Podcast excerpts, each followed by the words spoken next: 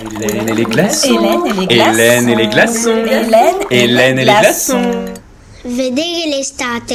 C'était ainsi mai. Une escapade parisienne m'avait été offerte pour mon anniversaire.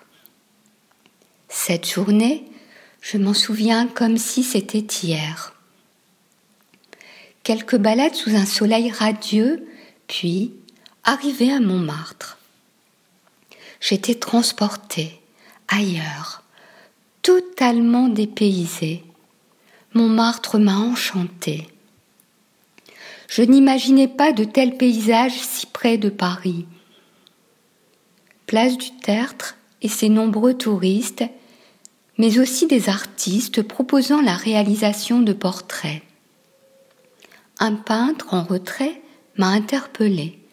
Nous nous sommes mis d'accord sur la réalisation d'un portrait. Le temps de pause m'a semblé éternel. Le regard des passants sur moi me perturbait quelque peu, mais il a été très vite oublié lorsque j'ai enfin pu en admirer le résultat. J'en étais ravie.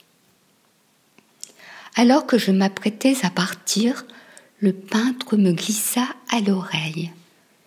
Dessiner un visage permet de lire dans l'âme. J'emportais avec moi cette phrase et ce souvenir accroché en bonne place que je regarde si souvent en me remémorant cette merveilleuse journée et cette belle rencontre.